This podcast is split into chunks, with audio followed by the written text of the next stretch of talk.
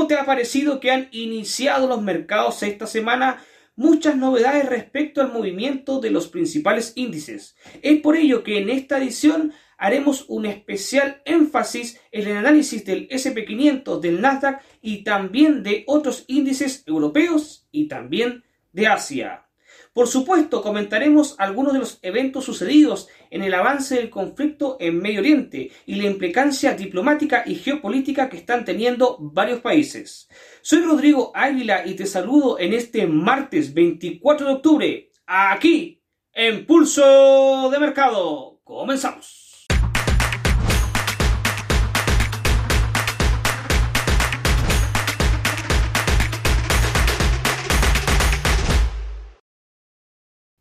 Antes de continuar, te recuerdo que todo el contenido que encontrarás en este canal es solamente de carácter educativo y que los resultados pasados no constituyen garantía alguna de los resultados futuros.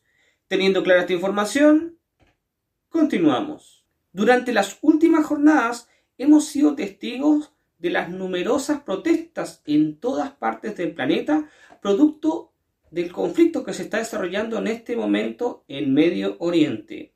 La situación es compleja para los ciudadanos de Gaza. Muchos han tenido que desplazarse de sus hogares hacia el sur, hacia la frontera con Egipto, donde también este país está enviando y entregando ayuda, ayuda humanitaria. Muchos organismos de derechos humanos y también muchos diplomáticos, presidentes de varios países de potencias mundiales, se han referido a la situación, mostrando especial interés en los ciudadanos y sobre todo en los menores de edad que están sufriendo la situación compleja que está desarrollándose en esta zona del planeta. Por su parte, Israel se mantiene firme, a pesar de enviar avisos a Gaza, se mantiene firme con sus planes y aún no ha entrado al territorio gazatí, pero parece que los planes por ahora se mantendrían hacia ello. Por su parte, el grupo Hamas ha seguido bombardeando Israel, pero esto ha escalado un poco peor, ya que Hezbollah, un grupo reconocido del sur del Líbano, también está desarrollando varios ataques hacia el norte de Israel. Recordemos que el Líbano tiene frontera con Israel. Líbano estando al norte del país hebreo. Así que Israel está enfrentando justamente estas dos situaciones. Por el sur, los ataques de Hamas y por el norte, los ataques de Hezbollah. Estados Unidos ha enviado otro más apoyo a través de portaaviones, justamente para tener presencia. Y también ha sido muy claro indicando de que si Irán se presenta en el conflicto de forma activa, la situación podría escalar de a un nivel superior. De la misma manera, Israel ha hecho una amenaza directa a Irán, sin tener miedo alguno. Así que esperemos que esto no escale más y se vaya enfriando la situación. Recordemos que la semana pasada el presidente Joe Biden pisó suelo israelí y dio todo su apoyo a Benjamín Netanyahu, indicando y dejando claro a todo el mundo que eh, sí, específicamente Estados Unidos es el mayor socio de Israel, el mayor aliado. A su vez, el presidente de Estados Unidos ha acusado a Irán de atacar bases norteamericanas ubicadas tanto en Siria como en Irak. De la misma manera, Estados Unidos rechaza el alto del fuego a Gaza, ya que indica que si hay un alto al fuego le daría tiempo de respuesta a Hamas para que se preparara y volviese a atacar Israel. Esto se contradice con la mirada de otros presidentes del mundo que buscan que haya un alto al fuego para buscar el camino de la paz y por supuesto que los afectados, los verdaderos afectados que son los ciudadanos de Gaza, puedan salir ilesos de esta situación, donde están viendo sus hogares destruidos y sus vidas que van a tener sin duda un antes y un después, después de lo que está sucediendo y estamos viendo en este momento en Gaza. En otro ámbito de la noticia, desde el punto de vista económico, Estados Unidos está mostrando una economía extremadamente sólida. Esto puede ser muy negativo de cara a que pueda existir una nueva subida de tipos aunque en sus últimas declaraciones el presidente de la Reserva Federal, Jerome Powell, fue claro al indicar que ya estamos dentro de los niveles máximos que se aplicarían de tipos, pero siempre dejando la puerta abierta, vigilando los datos macroeconómicos. Nosotros vamos a revisar el progreso del Standard Poor's 500 porque tuvo un movimiento brusco del precio.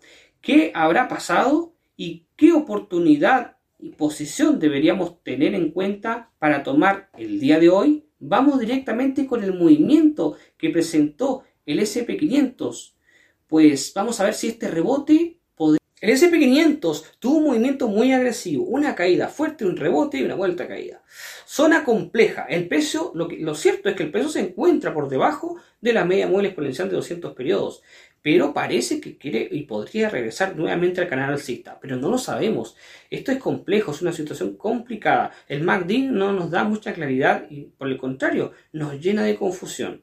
Si queremos optar por una posición alcista, mm, pues bueno, eh, es válido, podríamos ir a buscar obviamente el máximo histórico como objetivo.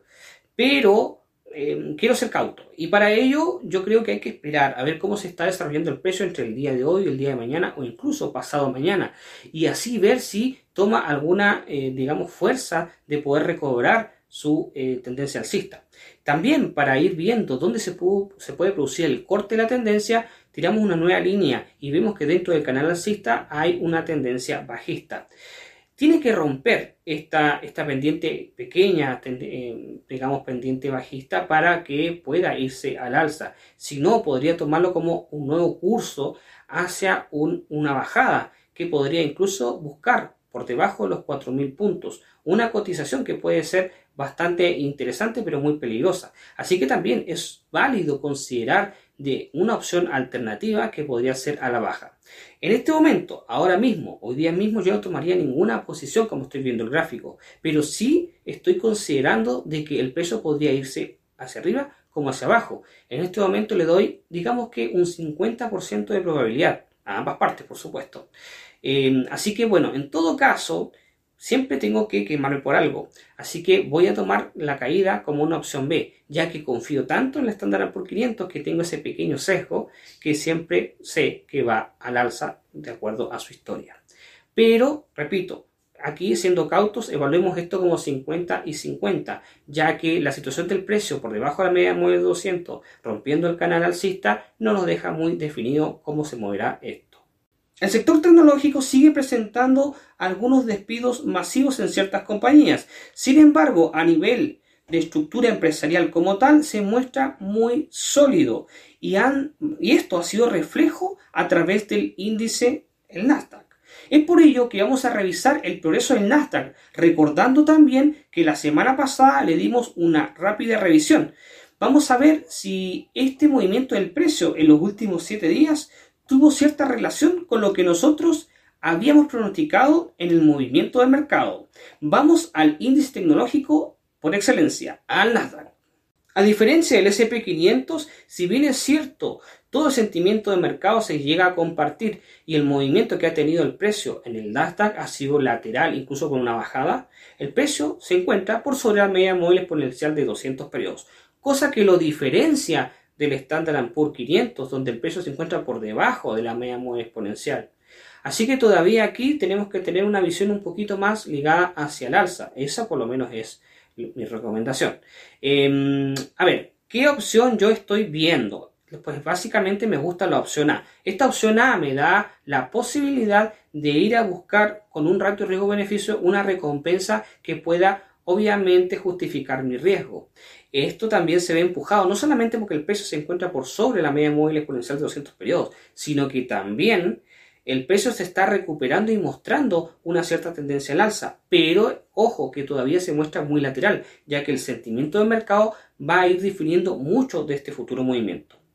El MACD y el RSI nos muestran también que esto se está justificando con estos indicadores mostrando que la preferencia es hacia arriba. Así que si vas a entrar, te recuerdo que debes gestionar muy bien tu riesgo. Revisaremos muy atentos tanto el SP como también el Nasdaq. Francia es uno de los países que no se ha salvado de las grandes protestas producto del conflicto en Medio Oriente. Sin embargo, ha puesto acción. El presidente y titular francés Emmanuel Macron se ha alistado hacia Israel con el objetivo de comunicarse con Benjamín Netanyahu y detener la invasión terrestre en Gaza. El objetivo que busca Netanyahu, sin duda alguna, es buscar el camino de la paz, para no escalar aún más este conflicto que parece que podría tomar otros tintes con la ya intervención y participación de otros países de Medio Oriente. Vamos a ver cómo le va a Macron de cara a convencer a Benjamin Netanyahu. Por lo pronto vamos a revisar el CAC 40, el índice francés, y revisaremos si tiene alguna novedad que nos podría entregar de cara a la oportunidad del mercado y por supuesto tomando en función del análisis que hicimos la última vez y para ver qué tan lejos o cercano estuvimos del movimiento del precio. El CAC 40 ya se mostraba en un canal lateral con cierta inclinación bajista, pero la situación se ha complicado mucho más, ya que el precio penetró el canal hacia abajo y eso ya nos muestra un punto de desconfianza, que el precio podría realmente desplomarse. Pero, ¿qué, está, ¿qué ha hecho el índice? Bueno, el día de ayer trató de subir un poquito, a pesar de la caída fuerte que tuvo. Eh, si continuamos eh, con las líneas de tendencia de este canal, podríamos ver que existe una oportunidad de que el precio pueda volver al curso del canal y si bien es cierto el canal es bajista, pueda tener una cierta alza que se pueda aprovechar con una posición larga. Aún así, también es válido, como lo indico en, en ambas flechas, de que el precio simplemente haga un pullback y vuelva a bajar. Y eso sea simplemente un desplome donde cambie a una tendencia más agresiva, también bajista, pero mucho más agresiva. ¿Cuáles son las opciones que nosotros podemos considerar? A ver, también tenemos que ver, por ejemplo, la media móvil exponencial. El precio se encuentra por debajo de la media móvil exponencial de 200 periodos. Si tiramos nuestro retroceso Fibonacci, también vemos que el precio está justamente rebotando el 61.8, lo que nos da cierta esperanza de que el precio pueda volver a este canal y nos da una opción de tomar una compra. Sin embargo, yo quiero ser cauto y yo no voy a entrar y tomar una posición todavía mientras el precio no entre nuevamente en el curso del canal. Mientras el precio esté por fuera, me voy a quedar a la expectativa, ya que podría rebotar e irse hacia abajo o tal vez penetrar hacia arriba y poder tomar una oportunidad de compra y así tomar con un, obviamente con un take profit muy ajustado algún beneficio al respecto. Estaremos revisando el CAC 40 muy atentos de cómo se está moviendo y estará moviendo el índice francés. Hace ya varias semanas atrás analizamos el Hang Seng 50, el índice de China. Este índice recuerda que lo puedes operar en Swiss Code Bank, en la plataforma tanto en MetaTrader como también en Advanced Trader. Nosotros cuando hicimos la revisión de este índice a nivel técnico podemos, pudimos más bien observar de que se trataba de una situación de tendencia bajista, el precio moviéndose dentro de un canal claramente delimitado con velas diarias. Es por ello que la única opción que personalmente determiné para tomar fue de venta. Pero ¿cómo habrá estado nuestro análisis respecto a la visión del índice chino? Ahora vamos a responder esta inquietud y veremos si estuvimos acertados o muy alejados. Cuando vimos este índice no tuve duda alguna. Como dibujo ahí con esa flecha de color amarillo, esto es simplemente un canal bajista. Y la tendencia era muy clara. Así que en todo caso consideramos dos opciones, una opción A y una opción B. La opción B para iniciar por atrás, era una opción un poquito rebuscada de que se, justamente se rompiera la tendencia bajista para irse hacia el alza. Y la opción A era que se mantuviese en esta opción o esta tendencia bajista. Nosotros nos encantamos, nos decantamos por la opción A. ¿Y qué ha pasado? Pues bueno, si tomaste posición en esa ocasión, probablemente estés muy cerca del take profit. Ahora, ¿podemos todavía estirar un poquito más este ratio? Por supuesto que sí, ya que el precio podría bajar un poco más. Sin embargo, hay que tener en cuenta de que podríamos estar cerca de una zona de agotamiento. Esto indicado, por ejemplo, tanto por el MACD y principalmente por el RSI. Revisaremos el índice chino más adelante y veremos si nos puede mostrar otra oportunidad como la que ya hemos detectado aquí en pulso de mercado. Solo faltan 24 días para que inicie la segunda edición del LATAM Pro Trading. Este evento, esponsoreado por Swissquote Bank, reúne a los mayores expertos de tres países del mundo del trading. Se desarrollará tanto en Costa Rica como en Panamá y en Colombia. en Colombia, en dos ciudades, tanto en Cartagena de Indias como en Medellín, en Costa Rica, en San José y en Panamá, en Ciudad de Panamá.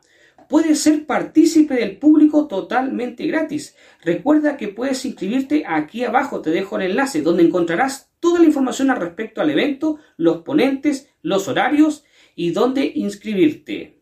Recuerda además que si no te has suscrito a Pulso de Mercado, es momento de que ya lo hagas.